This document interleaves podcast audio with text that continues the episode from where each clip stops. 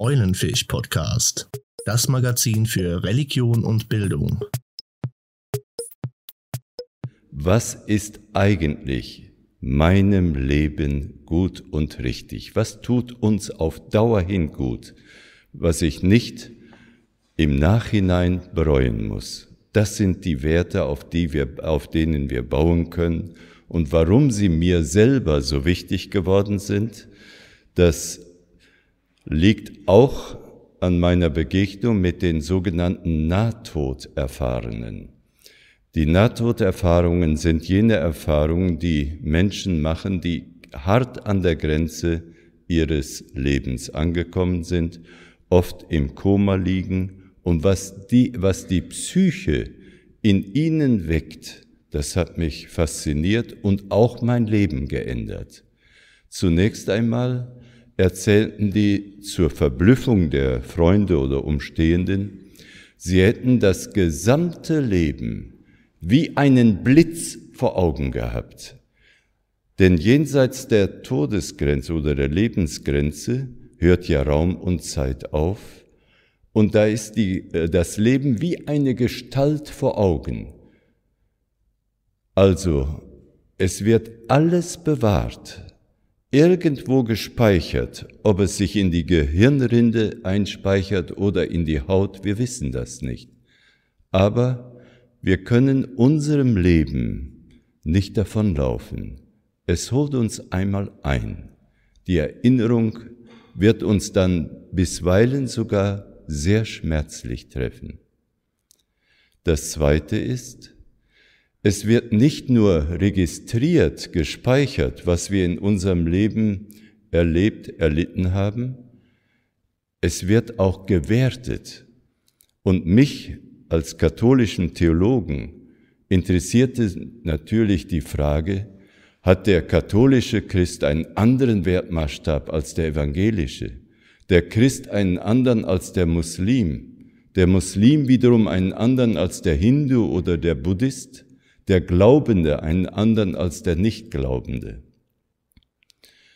1985 lagen bereits 25.000 Berichte aus allen Kulturen und vor allem auch aus den verschiedenen Altersgruppen vor. Und die Auswertung hat ergeben, dass es wohl einen alle Kulturen und alle Religionen durchgreifenden Wertmaßstab gibt, und das ist die goldene Regel. Was du nicht willst, dass man dir tu, füge auch keinem anderen zu. Es ist die säkulare Form dessen, was wir unter Nächstenliebe verstehen. Versuch dich in den hineinzuversetzen, dem du da begegnest, der da liegt, und dir die Frage vorzulegen, was würdest du denn erwarten, wenn du an deren Stelle wärst? Und löse es dann ein. Und das Dritte hat mich am tiefsten berührt. Das ist lang und breit dargestellt in einem Buch. Einer, der ebenfalls äh, hart an der Grenze seines Lebens war, es ist ihm, als komme er durch eine wunderschön sich öffnende Tür in einen hellen, freundlichen Raum. In diesem Raum ein ovaler Tisch, an dem zwölf Männer sitzen. Das ist so die typische Sprache der Psyche, die wir auch von den Träumen kennen. Und was ihn tief bewegt, die Männer wussten um jede Stunde seines Lebens Bescheid, und hatten Apothekerwagen in, Hand, in der Hand, auch ein Symbolbild. Und seine Entscheidungen wurden gewogen. Zum Beispiel das, was er immer unter Schuld, Sünde und dergleichen angesehen hatte, das fiel gar nicht so sehr ins Gewicht. Oder das, was er so selbstverständlich getan hat, einer älteren, stark gehbehinderten Dame über eine gefährliche Kreuzung zu verhelfen, das fiel schwer ins Gewicht. Doch dann wurde ihm bedeutet, dir war ein Thema für dein Leben gestellt. Du bist in dieses Leben hineingestolpert, ohne dich zu fragen, passt das zu meinem Leben? Und wir müssen dir sagen, bisher hast du das Thema deines Lebens verfehlt. In dem Moment muss er sich der Tür zuwenden, die sich wieder von selbst öffnet, und er findet sich auf dem Bett einer Intensivstation wieder. Freunde, die sein Bett umstanden, sagten, er habe längere Zeit im Koma gelegen. Ich deute diese Szene so, dass in den tiefen Schichten unserer Psyche ein Wissen lauert, wir haben was aus unserem Leben zu machen. Und so wie jeder von uns völlig verschieden ist von Größe, Gestalt, so kann auch das Thema durchaus verschieden ausfallen. Und nicht passt, nicht alles passt zu uns, was dem anderen passt. Und das herauszuspüren, herauszuwittern, wie komme ich meinem Leben auf die Spur, dazu auch gleich einige Anstöße. Das Wertethema flammte in besonderer Weise auf, unmittelbar nach dem Zweiten Weltkrieg. Und das vor allem unter der Frage, wie muss das europäische Haus beschaffen sein, damit es wetterfest wird gegen die braunen Fluten der Diktaturen. Man hatte ja sowohl in Italien Mussolini erlebt oder erlitten und hier in Deutschland eben einen anderen. Und einer von ihnen war Albert Camus, der sich dieser Frage besonders deswegen gestellt hat, weil er der Resistance angehörte und die Deutschen sind ja mit einer brutalen, dämonischen Härte dazwischen gegangen und haben viele, viele Unschuldige ermordet. Und Albert Camus formuliert seine Antwort in einem kleinen Roman. Er hat ihr dem Roman den Titel gegeben La Chute, was so viel heißt wie Sündenfall oder der Fall.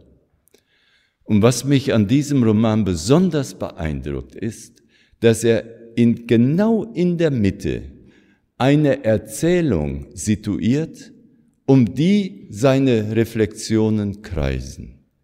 Und diese Erzählung könnte auch mir widerfahren sein oder das, was dort erzählt wird. Ein junger, alerter, hochbegabter und auch sehr erfolgreicher Rechtsanwalt kommt von seiner Freundin, es drängt ihn nach Hause, es ist November, ein ungemütlicher Nieselregen geht nieder.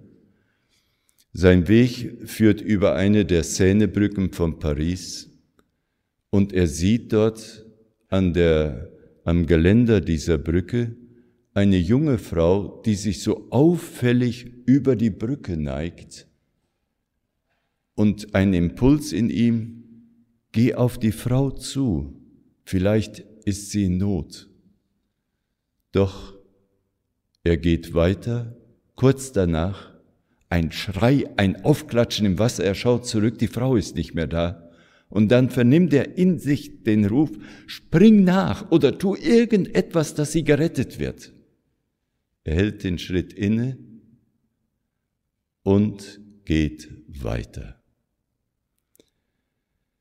Dieser junge, erfolgreiche Mann, der auch Christ war, er wusste, wenn der Bischof kam, immer in wohlgesetzten Worten dann von Solidarität, Freiheit und all dem zu, äh, zu sagen und spürte in dieser nächtlichen Stunde, dass das alles bisher hohles Gerede war. Er ist so betroffen und so getroffen von dieser Erfahrung, dass er sogar seinen Beruf aufgibt, von Paris wegzieht und sich dann in Amsterdam eine Wohnung mietet. Albert Camus hat einen besonderen Stil. Er versucht auf der Negativfolie durchschimmern zu lassen, was er für das Gute und Richtige hält. Und durch dieses Versagen des Anwalts will er uns deutlich machen, geradezu uns zurufen, wenn ihr ein wetterfestes Europa, Haus Europa bauen wollt, dann ist zuallererst wichtig, dass ihr den Mut aufbringt, für die einzuspringen, die in Not sind. Nur so können Balken gelegt werden, auf die man aufbauen kann. Das bedeutet also, nicht in sich selbst das Gehäuse bauen, sondern das Gehäuse wird allmählich erstehen in der Begegnung mit dem anderen, vor allem mit dem, dessen Not ich wenden soll. Und hier sind wir auch an einem der entscheidenden Stellen, wo der Wert der Würde des Menschen an höchster Stelle steht. Und diese Werte wirken sich politisch aus. Sie wollen gelebt, eingelöst sein. Und wir wissen es, die Europäische Union erlebt derzeit ihre vielleicht härteste Belastungsprobe, auch deshalb, weil man die Notleidenden, die Schwächeren, die Ärmeren nicht so im Blick hat, wie sie es verdienen. Die äh, Kriminalisierung derer, die Menschen in Lebensgefahr aus dem Mittelmeer retten, erschüttert nicht nur die Witwe von Rupert Neudeck. In dieser verwirrten, hektischen, von Fake News zersetzten Zeit tut es gut, sich darauf zu besinnen, was auf dem Spiel steht. Es sind unsere liebens- und lebenswerten Werte.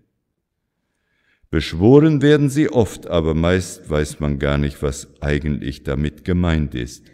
Und es ist Silvio Vietta, Professor für europäische Kulturgeschichte, der drei Wertefamilien als prägend für uns in dieser europäischen Landschaft ansieht. Einmal setzt er auf die Vernunft, auf das Rationale mit seinem Leitwort des eigenständigen Denkens. Die große ethische Tradition, angefangen von den griechischen und römischen Denkern mit den herausragenden Gestalten eines Sokrates, eines Platon, Aristoteles, auch eines Cicero und der Stoiker, dann im frühen Christentum die Genies eines Augustinus und Ambrosius, auf dem Höhepunkt der Scholastik Thomas von Aquin. In der Zeit der Aufklärung ist es Immanuel Kant mit dem Anspruch, endlich selbst zu denken und nicht einen Seelsorger zu haben, der einem sagt, wo es lang geht. Aude sapere, habe den Mut zu denken und dann auch entsprechend zu entscheiden. Aus diesen Quellen speisen sich unter anderem Demokratie, Toleranz und auch Rechtssicherheit. Zum anderen haben Werte den Kontinent geprägt, die im christlichen Glauben begründet sind, etwa diese Formel ora et labora, bete und arbeite eines Benedikt von Nursia, die Nächstenliebe, die Friedfertigkeit, die Schöpfungsfreude eines Franz von Assisi, die Nachhaltigkeit, die Liebe zur Wissenschaft und Weisheit, zur Bescheidenheit, alles Werte, die in diesem christlichen Milieu auch behütet, beheimatet waren, aber nicht nur im christlichen. Als drittes nennt Vieta die patriotischen Werte. Damit meint er alles, was die Beziehung des Menschen zu seiner Heimat, zu seinem Lebensraum umfasst. Ferner die Vielfalt der Muttersprachen, die unterschiedlichen Staatsformen, die Europas Identität ausmachen und vor allem die Integrationskunst. Es ist ein hoher emotionaler Wert, mich da, wo ich wohne, daheim und geborgen zu wissen. Nur wenn diese drei Stränge, also die Vernunft, das Vernünftige, dann auch der Blick auf das, was im Laufe der Jahrhunderte hier im christlich, damals christlich geprägten Europa gewachsen ist und die sogenannten patriotischen Werte. Nur wenn diese drei Stränge gleichermaßen zur Geltung kommen und auch in ausgewogener Gewichtung zueinander stehen, so die These von Professor Vieta, dann kann es mit unserem Kontinent gut weitergehen. Werte motivieren den Menschen, sie sind die Motoren unserer Geschichte.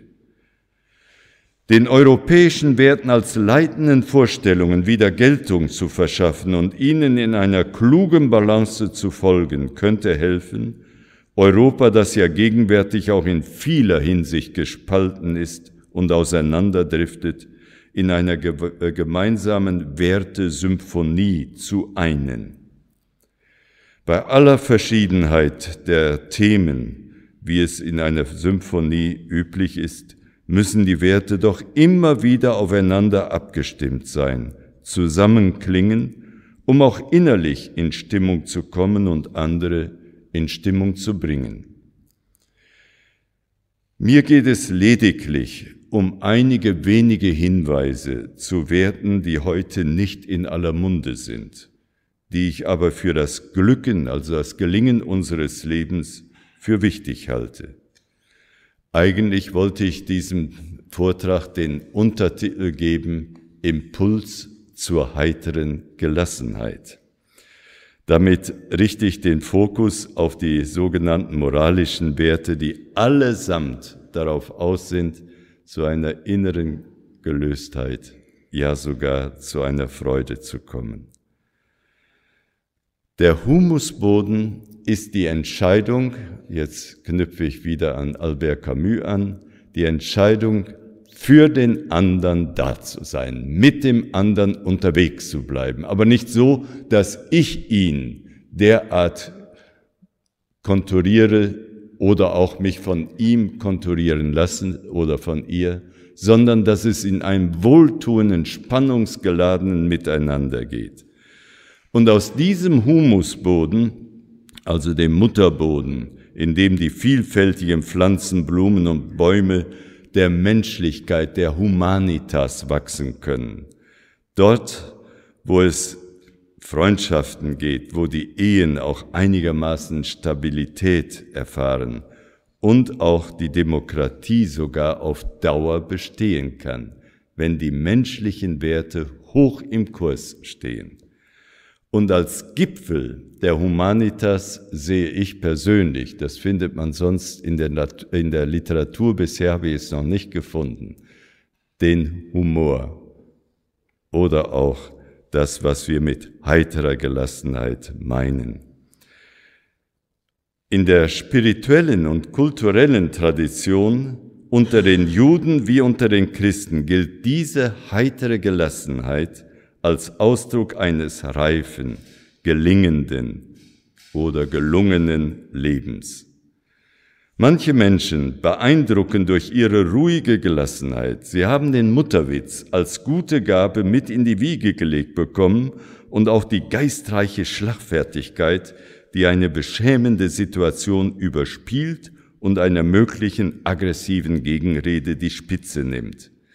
Eine kleine Szene aus dem Leben von Mark Twain, der gehörte zu dieser Sorte von Menschen.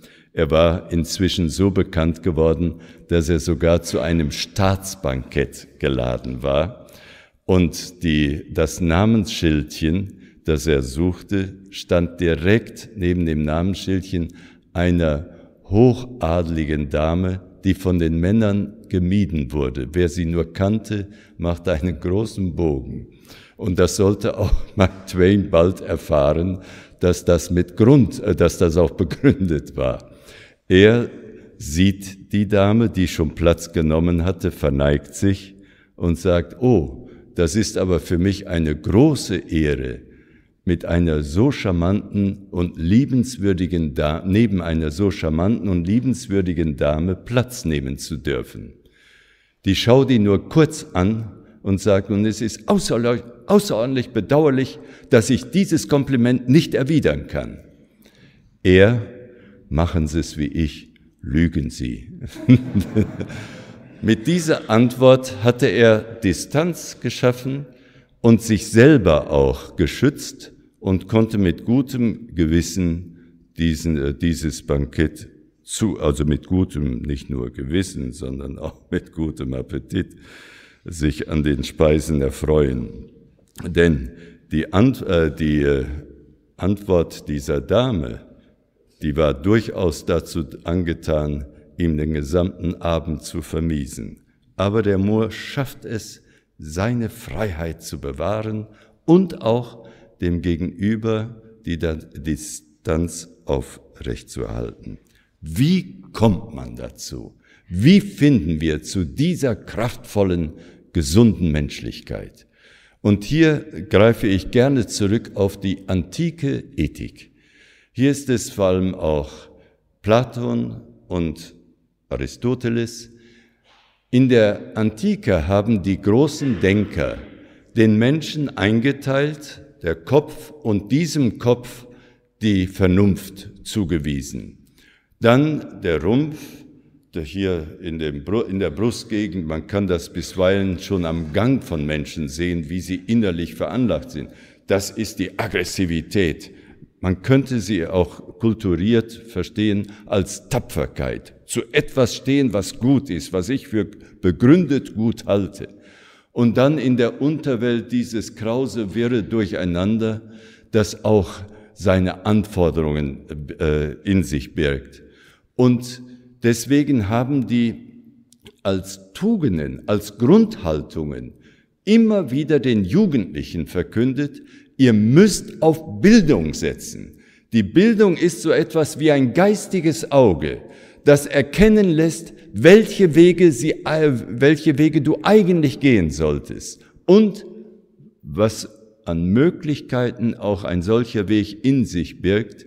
Der Stoiker wird das dann später formulieren, quid quid agis prudenta agas et respice finem. Was du auch tust, tu es klug und achte immer, schau immer auf das Ende, auf die letzten Konsequenzen. Und wenn ich etwas für gut und richtig empfunden, entdeckt habe, dann habe ich auch dazu zu stehen und dazu die Tapferkeit. Nicht die Tollkühnheit, auch die Feigheit, sondern ich muss ein verlässlicher Partner sein, auf dem man bauen kann. Und im Blick auf die krause Unterwelt, da wird Zucht und Maß als Orientierungshilfe angeboten. Und so ist der Mensch situiert. Er braucht diese Vernunft.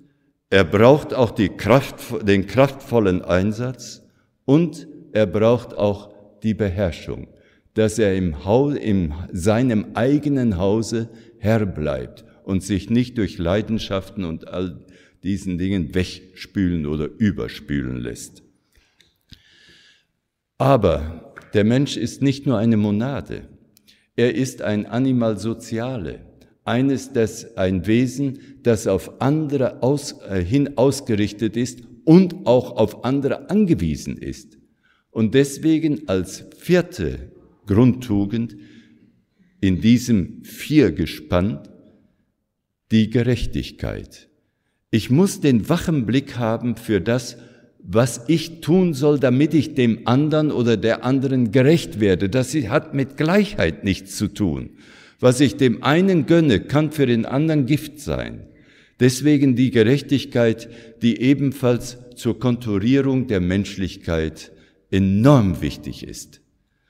Und darüber, über dieses Viergespann, erhebt sich dann noch dieses Dreigestirn von Vertrauen, ohne Vertrauen, das wird man auch im Geschäftsleben immer wieder äh, erleben, wird das Leben schwer. Vertrauen und dann die Kraft der Hoffnung. Ohne Hoffnung wird man bald in Versuchung geraten, die Flinte ins Korn zu werfen. und die Integrationskraft der Freundschaft und der Liebe. Wenn wir dieses Siebengestirn im Blick haben und lassen uns darauf ein, dann kann es dazu kommen, dass eine Menschlichkeit sich ausbreitet oder eine äh, kraftvolle, moralisch, also eine Atmosphäre sich ausbreitet, in der man besser atmen kann und wo man eine innere Standfestigkeit findet. Es gibt im Mittelalter, ausgehenden Mittelalter zu Beginn der Neuzeit eine andere Weise, den Menschen in seinen Chancen und äh, Gefährdungen zu sehen. Das kann man in der genialen göttlichen Komödie eines Dante Alighieri nachlesen. Dort wird der Heißsporn, der junge Dichter Dante, vom alten, weisen Dichterfürsten Vergil ins Leben hineingeführt. Und er muss, dieser junge Mann, an drei gefährlichen Tieren vorbeigehen. Nicht, um sie zu erlegen, auch nicht, um sich erlegen zu lassen, sondern um sie zu kultivieren, zu zähmen. Der erste, das erste Tier ist der Wolf, das Symboltier für die Gefräßigkeit. Man will haben, haben und immer mehr haben. Diese, dieses Wolfstier ist derart gefräßig, wird nie satt. Und das ist bei vielen heutzutage der Fall. Ich wundere mich immer wieder von neuem, wenn ich höre, ja, der hat wieder zwei, drei Millionen dazu gewonnen und dann, und die Unruhe treibt immer weiter voran. Und wer dieses Haben in die Habsucht umschlagen lässt, wird innerlich kalt. Das zweite Tier ist der, äh, in der deutschen Übersetzung, die mir vorlag, wird es so übersetzt, der bunt gesprenkelte Pardel, eine Wildkatzenart, die im Feld zu kraulen äußerst wohltu schön, also äußerst angenehm ist, aber ebenso gefährlich. Und das dritte Tier, das ist der Löwe. Der Löwe, der Herr im Hause sein will und wehe, wer sich da muckt, der wird's zu spüren bekommen. Und das ist sozusagen die Übersteigerung dessen, ich bin da und ich habe das Sagen. Übrigens seit Jahrtausenden, schon seit über 3000 Jahren, wird gegen diese Kräfte, die für uns gefährlich werden können, auch gegengesteuert. Wir, in der, äh, wir im äh, christlichen Umfeld haben sowohl in den Wochen vor Weihnachten, vor wenigen Tagen haben wir an Martinus gedacht, Martini, war der Beginn einer Fastenzeit bis Weihnachten. Und sechs Wochen vor Ostern wird ebenfalls eine Fastenzeit angesetzt, um uns vor diesem Haben wollen wegzubringen, dass wir bereit werden zu teilen, deswegen diese Formel Almosen geben. Heute äh, würde man eher dafür dieses Almosen geben mit teilen sagen. Denn so vieles Überflüssige ist in unseren Schränken und durch dieses Mitteilen an jene, die eben nicht so viel haben, kann eine innere Freiheit erfahren werden. Dann gegenüber dem Genießen wollen ganz bewusst das Fasten, das sich versagen.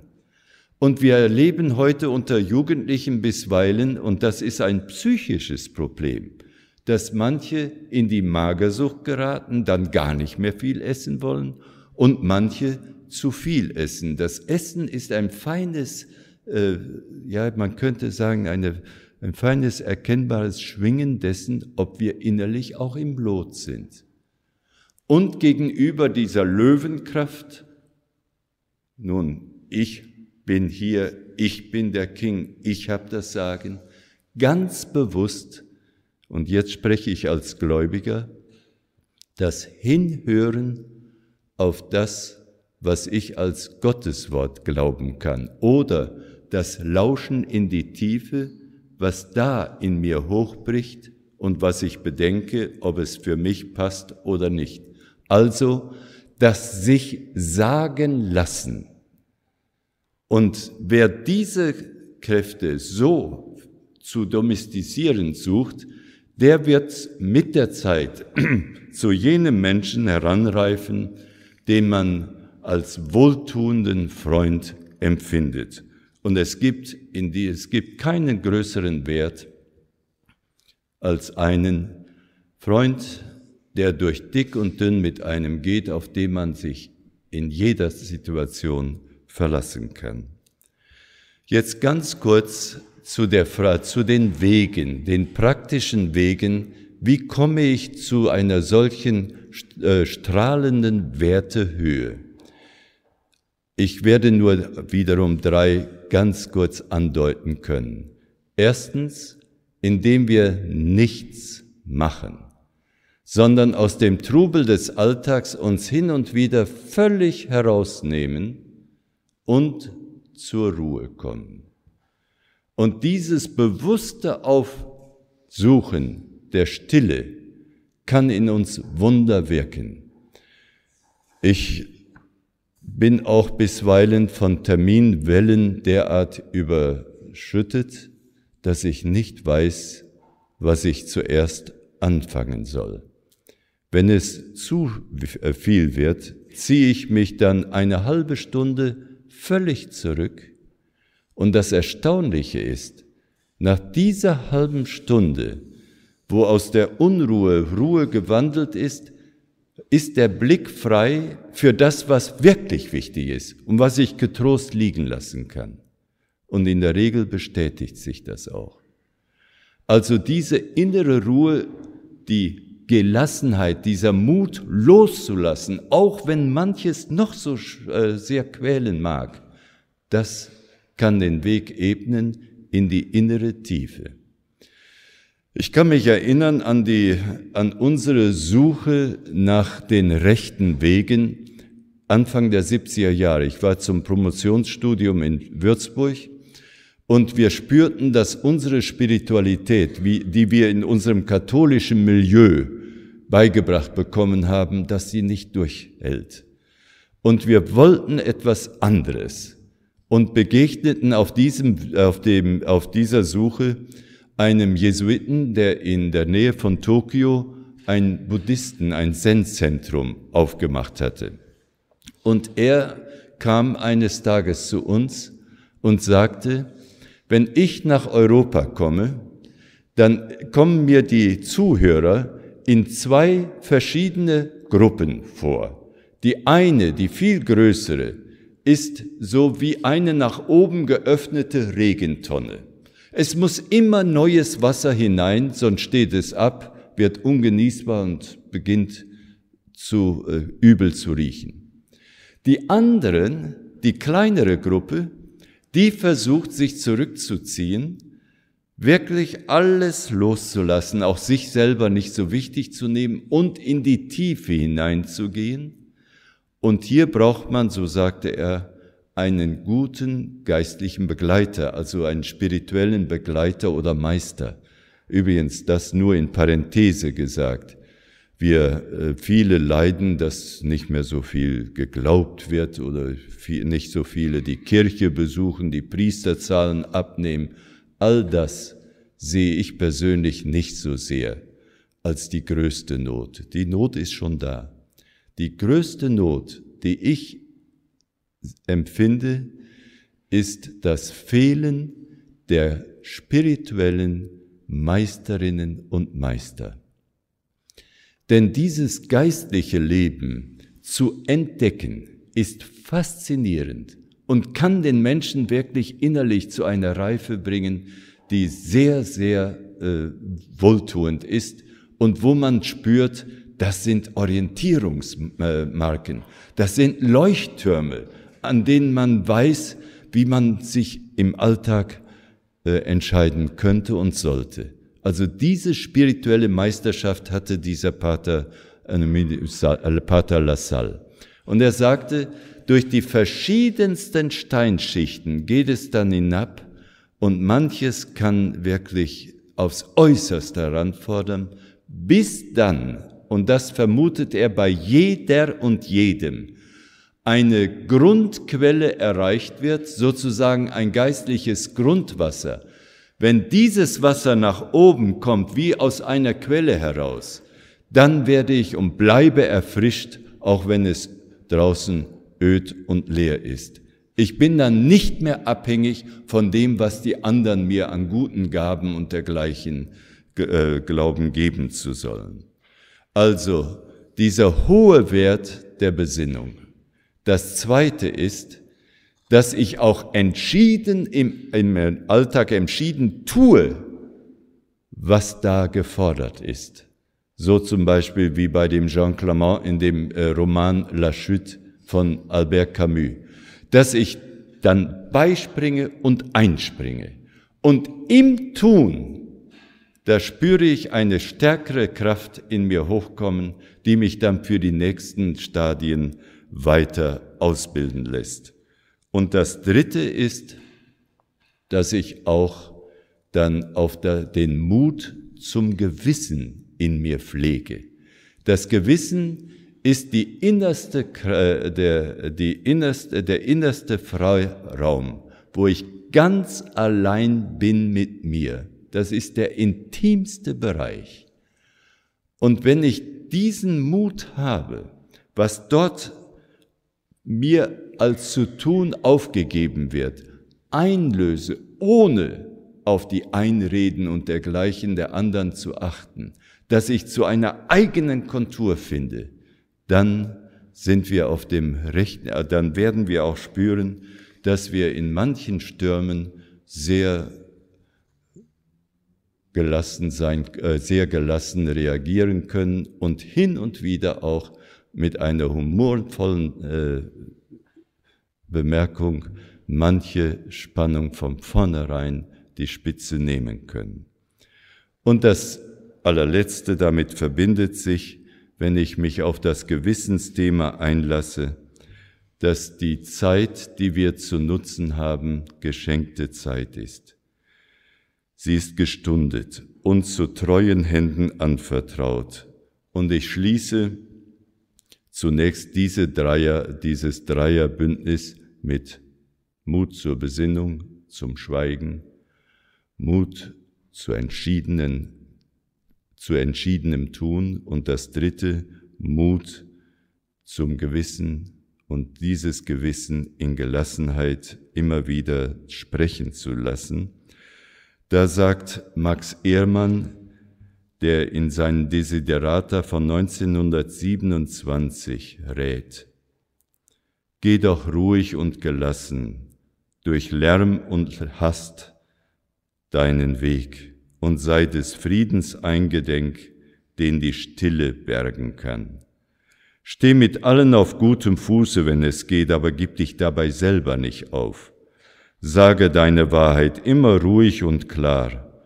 Meide laute und aggressive Menschen, sie sind eine Qual für den Geist. Nimm den Ratschluss deiner Jahre mit Freundlichkeit an und gib deine Jugend mit Anmut und Charme zurück, wenn sie endet. In allem liebe, lebe in Frieden mit dir, lebe auch in Frieden mit Gott. Und wenn ich nun alles zusammenfassen will, dann tue ich es gerne in einem Bild, mit dem ein Physikprofessor seine Studenten am Ende eines Semesters überrascht hat. Das Bild, das Sie vielleicht schon kennen, er kam nämlich diesmal in die Vorlesung mit einem großen Glasgefäß, hatte dann noch zwei Eimerchen an der, an der Hand und dieses Glasgefäß füllte er mit Golfbällen und fragte die Studentinnen und Studenten, was meinen Sie? Ist das Gefäß voll? Natürlich war es voll. Dann nimmt er aus einem Eimerchen die Kieselsteine, die er ja auch mitgebracht hat, und sagt und schüttelt und tatsächlich das ganze Eimerchen voll Kieselsteine ging auch noch in dieses Glasgefäß ist es denn jetzt voll? Selbstverständlich. Und dann nahm er noch ein, äh, ein anderes Eimerchen, in dem Sand war, und schüttete den Sand noch in dieses Glasgefäß, und das Glasgefäß nahm den ganzen Sand auf. Und einer der Studenten hatte aber eine Dose Bier noch gesehen, die der Professor ebenfalls mitgebracht hatte. Der fragte ihn, ja, was soll das Ganze denn? Und was soll dann das Bier? Und dann erklärt der Professor, der auch philosophisch ein wenig angehaucht war, diese dicken Kugeln, das sind die Werte, die wirklich wichtig sind. Und die müssen bei uns zunächst eingefüllt werden. Die müssen stimmen, die müssen wir erkennen. Nicht der Wert der Würde, der Wert der Solidarität, Gerechtigkeit, Tapferkeit, das der Wert der Bildung und dergleichen. Die kleinen, kleineren Kieselsteine, das sind die Werte, die nicht so wichtig sind. Wo fahren wir in Urlaub hin? Wo mieten wir das Haus oder dergleichen? Und der Sand, das ist das, was uns wirklich innerlich erfüllen, beglücken sollte, wenn wir so die Tageslast hinter uns haben und uns erholen wollen. Und dann fragt der Student aber wieder, ja, und die Dose Bier da? Da sagte er, wenn alles so hinter mir liegt, ein Bier passt immer noch hinein. Und das ist sicher auch im Blick auf den Tropfen Wein gemeint. Ich danke Ihnen sehr für Ihr Zuhören und bin gespannt, was, ob das Gespräch auch noch einiges herauslockt.